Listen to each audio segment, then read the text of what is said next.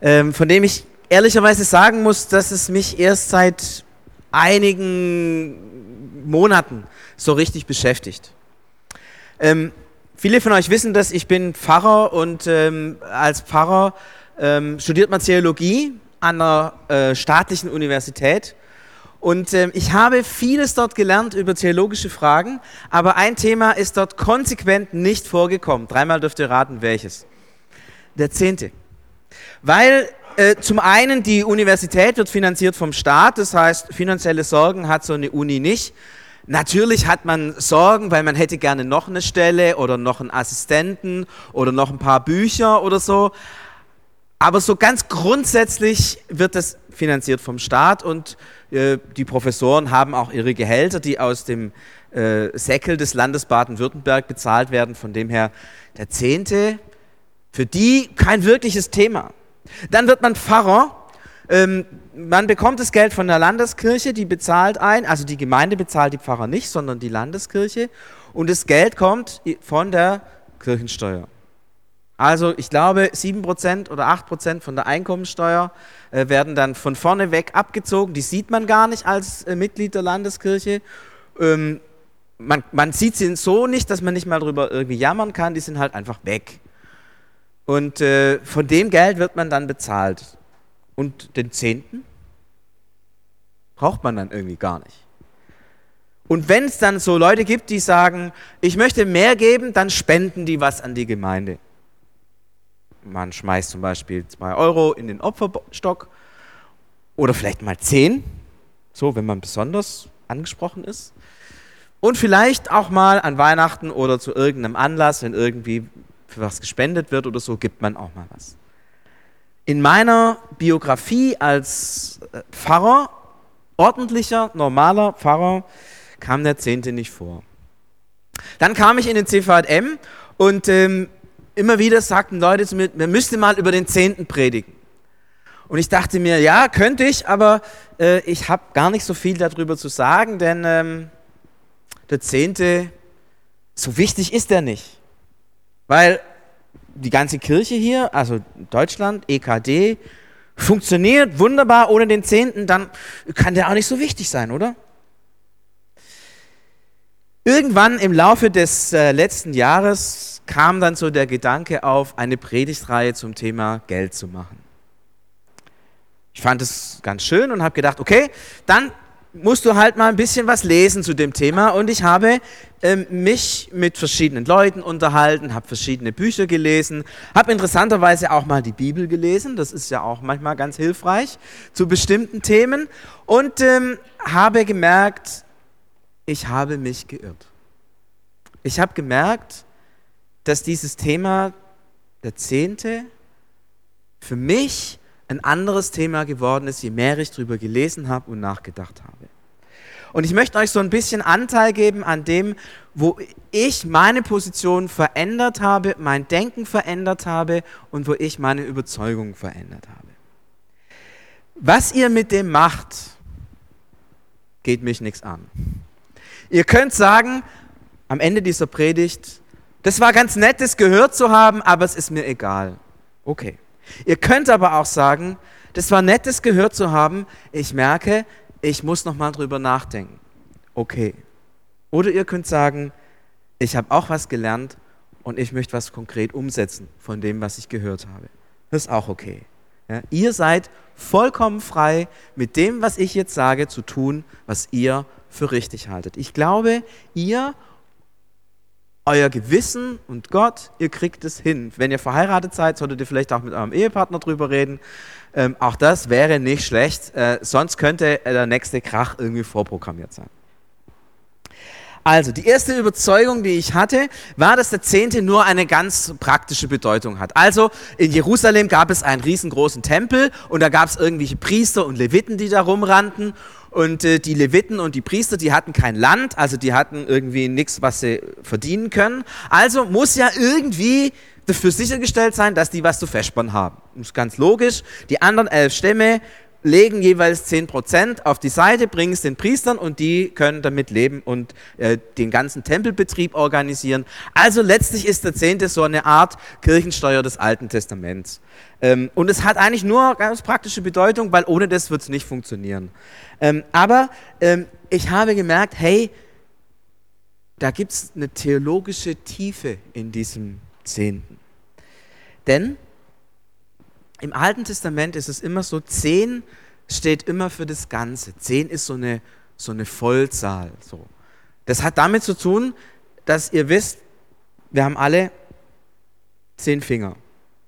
Und wenn einer den elften Finger rauszieht, hat er irgendwie gemogelt. Zehn ist eine Vollzahl. Das ist eine Zahl, die, die steht fürs Ganze. Zehn Finger, der ganze Mensch.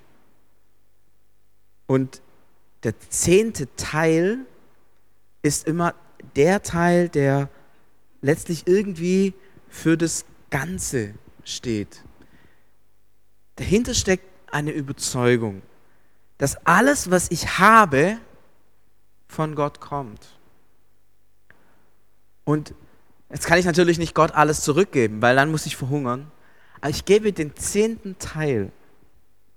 Und damit drücke ich aus, ja Gott, alles kommt von dir und du hast eigentlich Anspruch auf alles, aber ich gebe dir stellvertretend für die 100 die 10 Prozent. Das heißt, in, den, in dem Zehnten steckt eine theologische Überzeugung. Indem ich den zehnten Teil gebe, drücke ich aus, dass eigentlich alles Gott gehört. Dass eigentlich alles, was ich habe, nicht mein Verdienst ist, sondern mir von Gott gegeben ist. Jetzt könnt ihr sagen, naja, aber schließlich geht ja Gott nicht zur Arbeit. Äh, ich arbeite ja schließlich 40 Stunden in der Woche und kriege dafür mein Geld. Ja, das stimmt, aber äh, warum hast du diese Ausbildung machen können? Wer hat dafür gesorgt, dass du in eine gute Schule kamst? Wer hat dafür gesorgt, dass du zum Beispiel nicht irgendwo im hintersten Afrika zur Welt gekommen bist?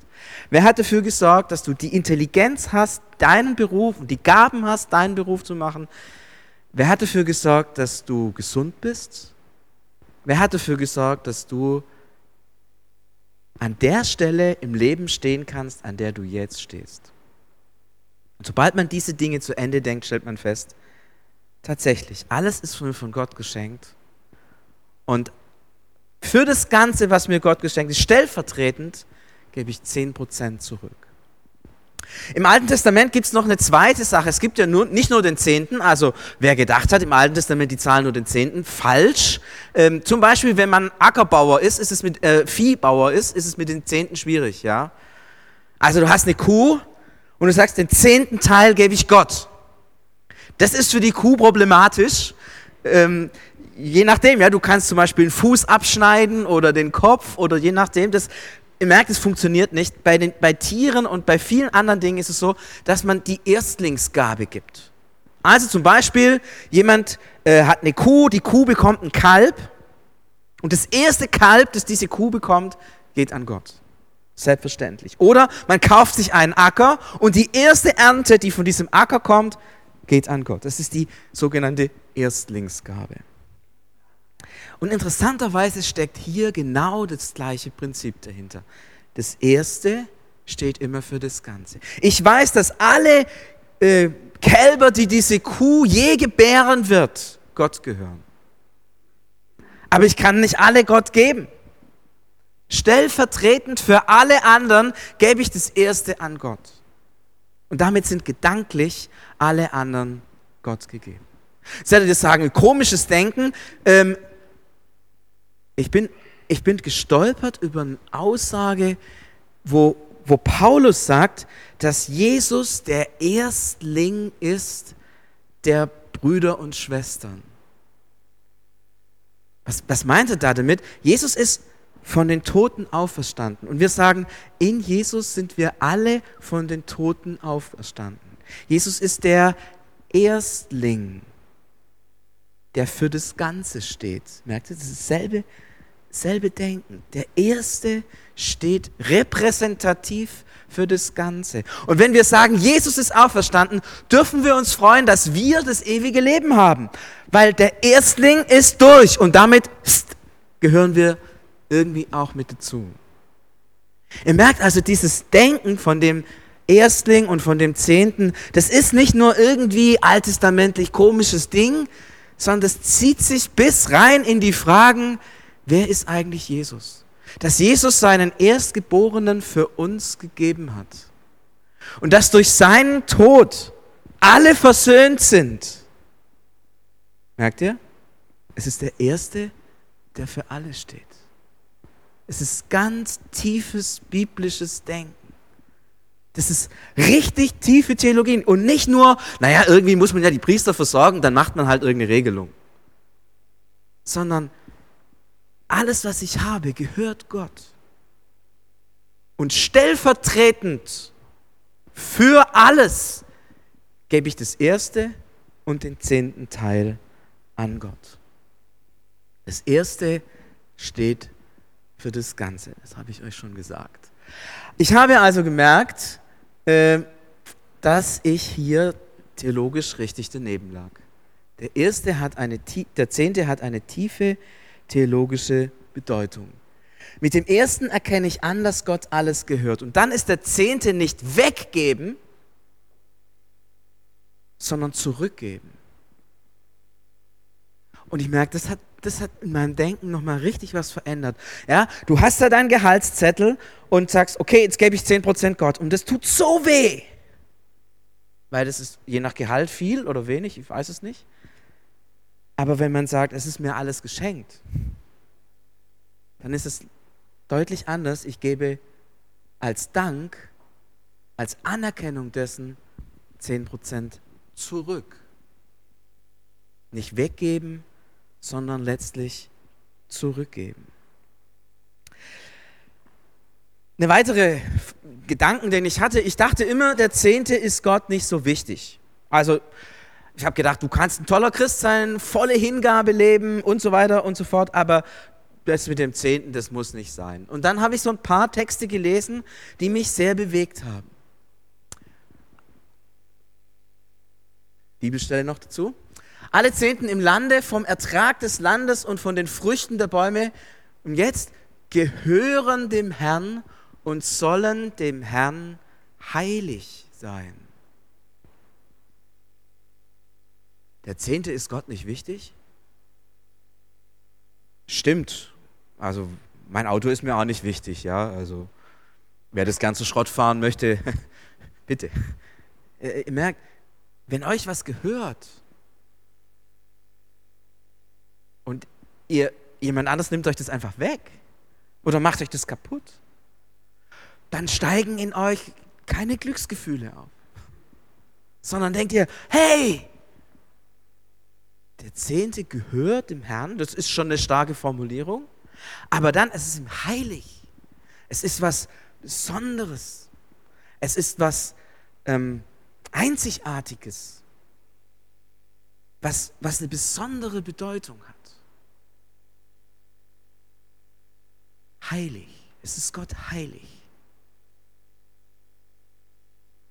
Habt ihr etwas, was euch heilig ist? Wo ihr sagt, das,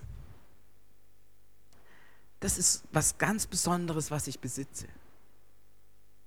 Besonderen Schrank vielleicht, besonderes Auto, besondere Briefmarke, keine Ahnung. Habt ihr vielleicht was vor Augen, ja? Und jetzt, jetzt denkt ihr, das, das nimmt einfach jemand. Leiht es aus und gibt es nicht zurück oder macht es kaputt oder. Wie, das wären eure Emotionen. Würdet ihr souverän lächelnd sagen, kein Problem? Oder werdet ihr denken, äh. ich glaube nicht, dass Gott dann sagt, du kommst in die Hölle oder so. Nein, bitte, bitte kommt nicht in dieses Denken rein. Aber einfach wahrzunehmen, es tut Gott weh, finde ich es schon, ist schon ein spannender Gedanke.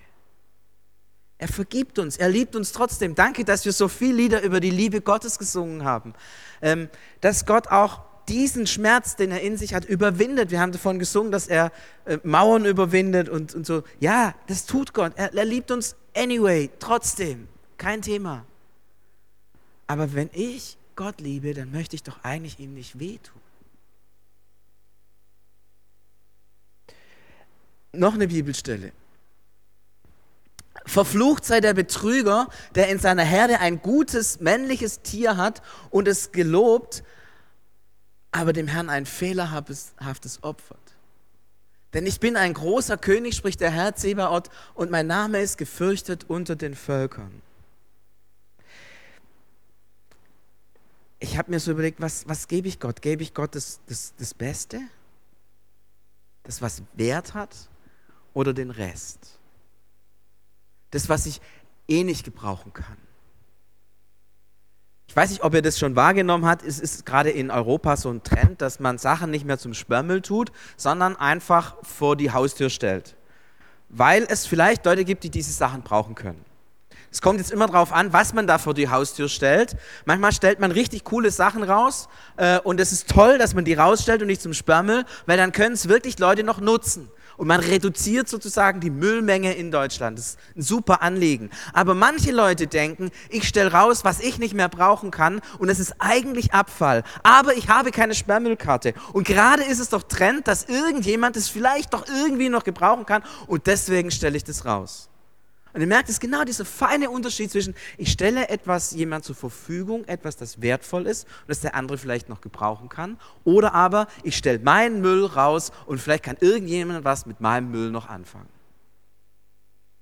Und genau das ist nicht das, was Gott möchte. Er will etwas Gutes haben. Es geht ihm um das Beste. Und das ist ihm wichtig, denn es heißt, verflucht sei Nochmal, über Vergebung und so gilt dasselbe, was ich vorher gesagt habe. Nicht, nicht in Angst kommen, ja? Bitte nicht mit dem Angstohr hören jetzt, sondern einfach nur, es ist Gott wichtig, dass er nicht den Abfall bekommt, sondern das Beste. Weil Entschuldigung, er hat dir das Beste gegeben. Dich selbst. Und du bist kein Abfall, sondern du bist einzigartig und wertvoll. Ein dritter Satz. Bringt aber die Zehnten in voller Höhe in mein Vortragshaus, auf das in meinem Hause Speise sei, und prüft mich hiermit, spricht der Herr Zebaoth, ob ich euch dann nicht des Himmelsfenster auftun werde und Segen herabschütten die Fülle. Und prüft mich. Gott macht sich irgendwie fest dran und sagt, hey, wenn ihr das gebt, dann, dann prüft ob ich nicht euch so viel Segen gebe, dass ihr genug habt, um zu leben. Prüft mich. Jetzt könnt ihr sagen, naja, das ist ja nicht so ein starker Satz, aber dass, dass, dass Gott sagt, ihr könnt mich prüfen. Irgendwo steht man, wir sollen den, Herr, den Herrn, unseren Gott, nicht versuchen. Ja, Jesus springt Teufel sagt, Jesus springt da von dieser Klippe runter und dann wird sich Gott schon retten. Und Jesus sagt, nein, das soll Gott nicht versuchen. Hoher Wert, Gott nicht versuchen. An dieser Stelle nimmt Gott es zurück und sagt, an dieser Stelle könnt ihr mich prüfen. Was ist es? Krass, dass Gott hier uns für ein Recht einräumt, dass wir Gott prüfen können. Ja, ist doch krass, oder? Eigentlich dachte ich immer, er prüft uns. Aber hier an dieser Stelle sagt Gott, ihr dürft mich prüfen. Und ihr könnt mir sagen, ob ich es gut mache oder schlecht. Ihr könnt mir sagen, ob ich ein Versager Gott bin oder ob ich ein guter Gott, ein wahrer Gott bin. Es gibt uns da Gott in die Hand, an die, ausgerechnet an dieser Stelle. Und ich habe aus diesen drei und aus vielen anderen Stellen gelernt, Gott scheint dieses Thema richtig wichtig zu sein. Ein dritter Irrtum, den ich habe, der Zehnte ist ein Gesetz. Und ich habe immer gesagt, naja, der Zehnte im Alten Testament ist ein Gesetz. Jetzt gilt aber, Christus ist das Ende des Gesetzes, schreibt Paulus, wunderbar, dann gilt der Zehnte nicht mehr. Ja? Also es ist ein Gesetz. Paulus sagt, Gesetze brauchen wir nicht mehr, also rennen wir den Zehnten weg. Das ist super einfach. Ähm, auch da habe ich noch mal was gemerkt. Ähm, spannend ist zum Beispiel, dass in 1. Mose 14, Vers 20 der Abraham dem Melchisedek den Zehnten gibt. Ja, das ist der große König. Äh, Abraham begegnet den und gibt dem Melchisedek einfach so den Zehnten. Ähm, wisst ihr, auf welcher rechtlichen Grundlage er das getan hat? Auf welcher gesetzlichen Grundlage Abraham den Zehnten gegeben hat? Auf? Olli laut? Keiner. Der Abraham gibt den Zehnten irgendwie unwillkürlich. Er weiß, das ist jetzt richtig. Das ist jetzt dran. Es gibt im ganzen Alten Testament vor dieser Geschichte keinen einzigen Satz, dass man den Zehnten geben soll. Es ist etwas, was, wie soll man sagen, eine innere Notwendigkeit und Logik hat. Ich habe mal so formuliert, es ist eine Grundordnung eine, eine Grundordnung, die, die einfach in sich stimmig ist und logisch ist. Ihr kennt solche Grundordnungen im ethischen Leben. Meine Eltern sitzen da, äh, haben mir ein, eine dieser Grundordnungen beigebracht, wie man in den Wald hinein, also schwäbisch, schreit, so halt's raus. Das ist eine ganz einfache Grundordnung, könnt ihr mal probieren. Am Wochenende vielleicht, äh, heute Nachmittag zu Hause, wenn ihr mit der Familie seid. Verhaltet euch mal richtig arschig zu euren Ehepartner, zu euren Kindern. Und ihr werdet feststellen, es gibt diese Grundordnung, sie verhalten sich auch arschig zu euch. Ganz, ganz easy, ja. Und es funktioniert immer. Ihr könnt es in der Arbeitsstelle probieren, ihr könnt es mit Polizisten, die euch einen Strafzettel äh, geben, probieren. Es funktioniert super gut, ja. Das ist eine, eine, eine Grund Ordnung irgendwie, die immer funktioniert. Ähm, Ehre den Herrn mit deinem Gut und mit den Erstlingen all deines Einkommens, so werden deine Scheunen voll werden und deine Kälter vor Wein überlaufen. Leben in den Ordnungen Gottes zieht Segen nach sich. Das ist so mit diesen Ordnungen. Wer, wer sagt, ich, ich lebe in diesen Ordnungen und und nehme sie einfach an, weil es weise ist, weil Gott diese Welt so geschaffen hat, weil Gott es so geordnet hat. Damit trete ich in diese Ordnungen ein, nehme sie für mich an und ich merke, indem ich in diesen Ordnungen lebe, wächst Segen, wächst etwas Gutes. Ja, das ist nicht die Logik von, halte die Gesetze, dann geht es dir gut. Das ist eine andere Logik. Das ist eine Logik von, steh in seinen Ordnungen und du stehst im Segen. Ich hoffe, ihr, ihr versteht diesen Unterschied dieser Logik. Das eine ist was, was irgendwie, ja, etwas mit, mit Richten und mit Messen und so zu tun hat. Und das andere ist, was man unwillkürlich tut und was unwillkürlich zurückkommt. Und interessant ist, wenn, wenn Jesus den Zehnten kritisiert an manchen Stellen oder die Pharisäer, wie die über den Zehnten reden, dann kritisiert er diese Gesetzlichkeit. Ja? Wenn man dann fragt, muss ich den Zehnten jetzt auch noch von äh, Pfeffer, Dill und Kümmel geben? Ja? Wo man merkt, diese Grundordnung, die eigentlich was Leichtes und Selbstverständliches haben soll, wird legalisiert, wird gemessen, wird diskutiert. Da, da fragt man, und das muss ich das auch von den Pfefferminzkräutchen, die ich da pflücke, auch noch geben? Dann denkt man gesetzlich, dann macht man aus einer Ordnung ein Gesetz. Das ist im Judentum zur Zeit Jesu passiert, dass man aus einer Ordnung ein Gesetz gemacht hat. Und wir haben dann irgendwann gesagt als Christen, naja, das Gesetz brauchen wir nicht mehr, deswegen schmeißen wir das ganze Ding über Bord. Ja? Das Judentum hat den Zehnten zum Gesetz gemacht und wir haben das Gesetz weggeschmissen. Dummerweise haben wir damit auch diese Ordnung irgendwie verloren.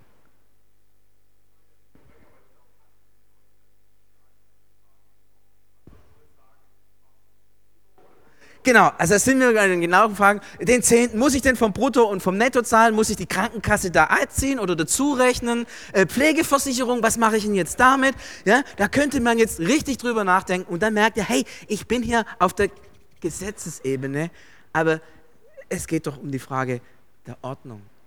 Und dann mach das einfach so, wie du das für richtig hältst. Danke für den Hinweis.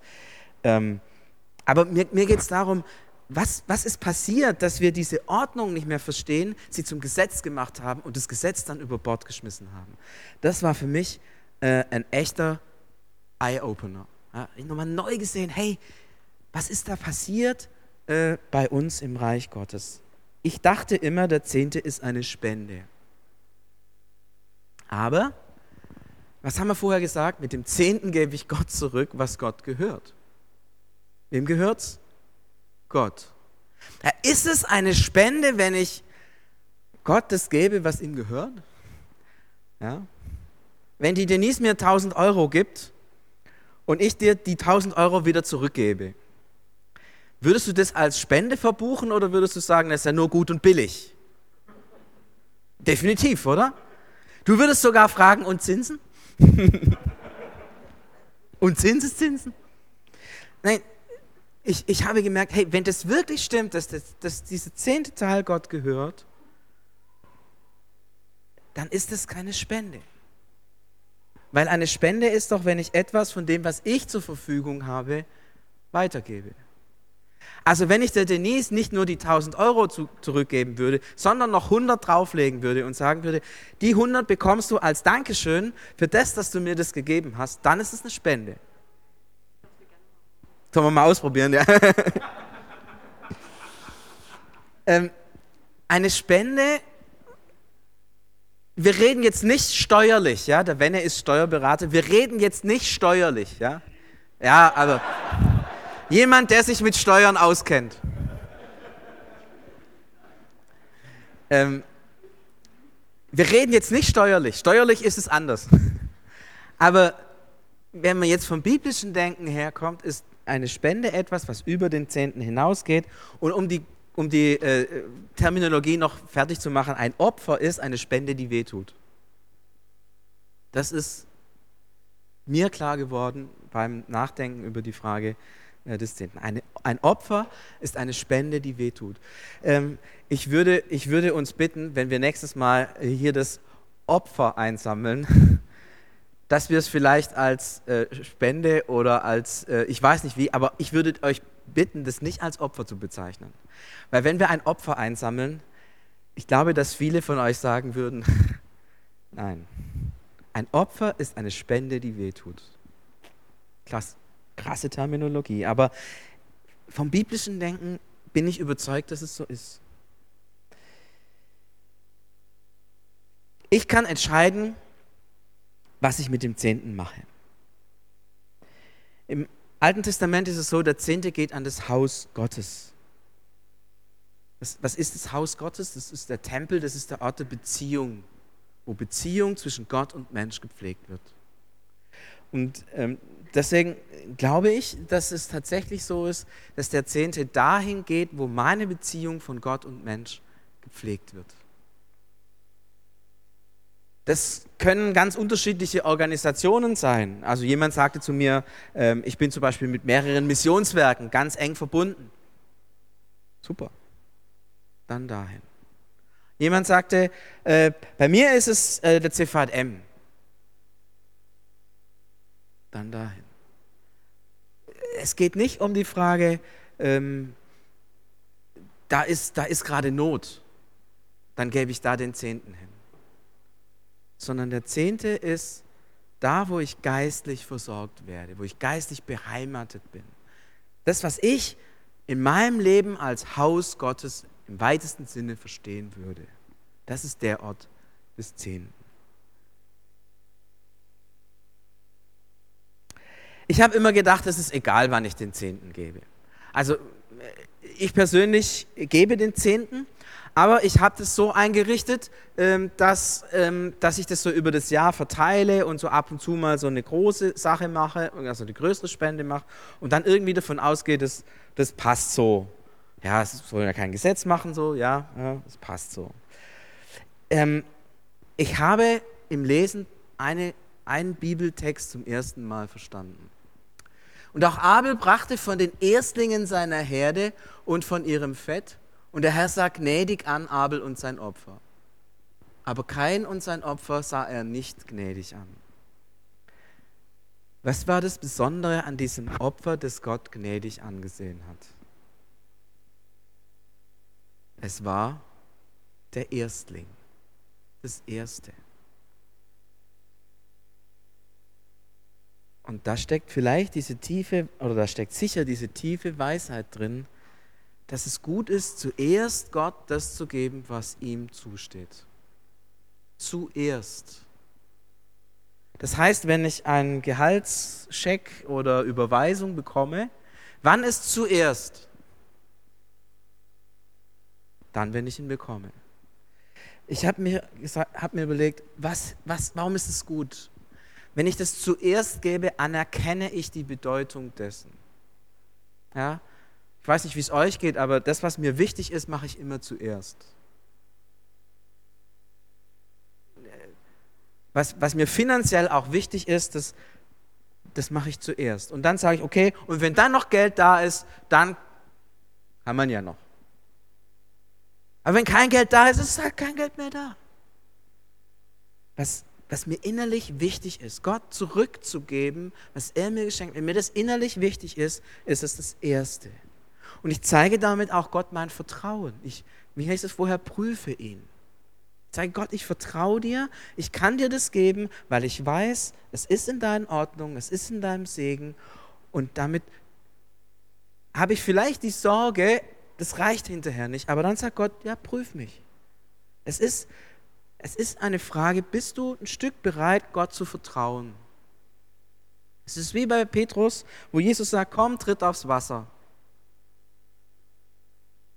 Er hätte im Boot bleiben können, das wäre langweilig gewesen.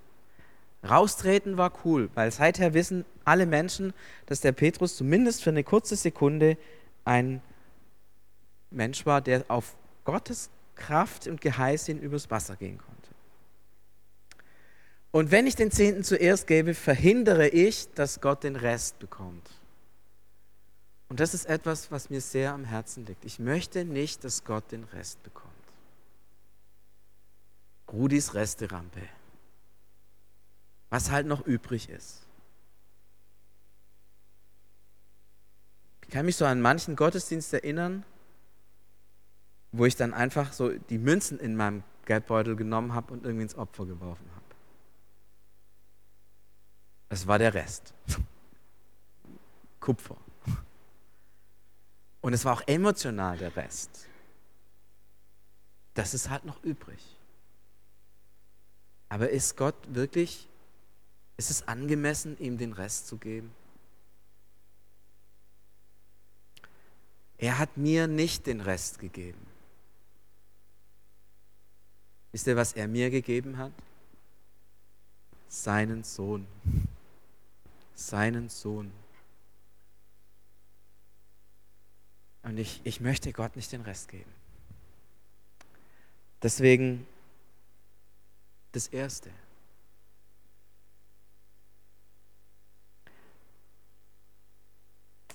Ich habe gemerkt, wenn ich das alles so mir vor Augen halte, dann muss ich mich irgendwie entscheiden. Ich muss überlegen, was mache ich da. Und vielleicht geht es euch so, dass manche Sachen, die ich gesagt habe, ähm, euch vielleicht auf der logischen Ebene nicht wehgetan haben, aber auf eurer finanziellen Ebene wehgetan haben. Weil ihr gedacht habt, hey, das, das kann ich nicht. Das ist zu krass. Vielleicht seid ihr auch erschrocken über manches. Wie doch irgendwie klar und wie in sich geschlossen dieses Denken ist. Vielleicht macht ihr euch Sorgen oder kommen da Ängste auf. Vielleicht fragt ihr euch, kann ich das wirklich glauben? Dass Gott dann wirklich für mich sorgt? Kann ich das wirklich glauben? Und vielleicht stellen sich manche die Frage, was muss ich an meinen Finanzen tatsächlich denn ändern?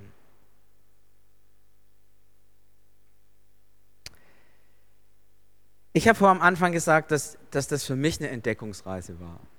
Ich habe für mich neu verstanden, was der Zehnte ist. Auf meiner To-Do-Liste steht als gerade zweiter Position, meine Finanzen neu zu sortieren. Ich habe für mich beschlossen, ich will aus dem, was ich gelernt habe, einfach Konsequenzen ziehen. Was du damit machst, ist komplett deine Sache.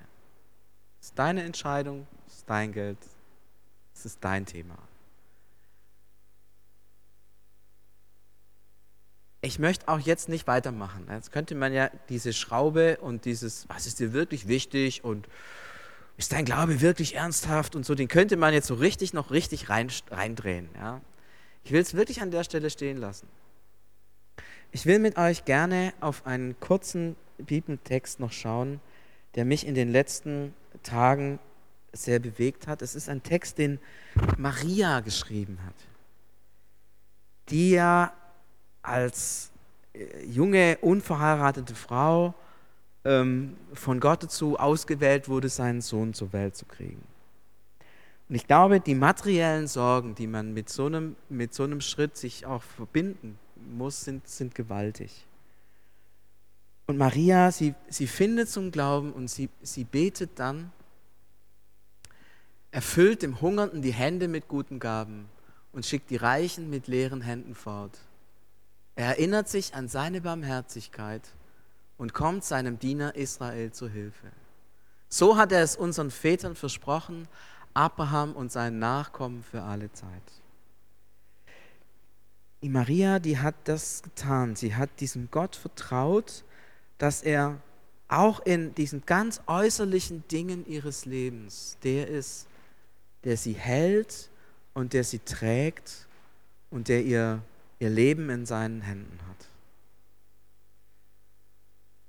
Und ich fand es sehr beeindruckend, wie diese junge Frau, die war vielleicht 18, 19, vielleicht auch erst 16, wissen wir nicht, so ihr, ihr ganzes Leben Gott anvertrauen konnte und gesagt hat, Gott, du kannst es. Und für alle die, die den Mut haben und sagen, ja, ich möchte mich, möchte da Gott auch in, in finanziellen Dingen vertrauen, ähm, oder vielleicht die sagen, ich will vertrauen, ne? ich kann es noch nicht, aber ich will es. Also die so an diesem, an diesem Ding dran sind, will ich oder kann ich oder soll ich oder darf ich. Ich möchte euch einfach äh, Mut machen, singt einfach mit, dieses, dieses Lied der Maria, dieses Loblied der Maria, das wir jetzt singen werden. Und vielleicht ist in diesem Lied etwas drin, was dir Mut gibt, Gott zu vertrauen und zu sagen, ja, ich möchte Gott prüfen so wie er es gesagt hat. Amen.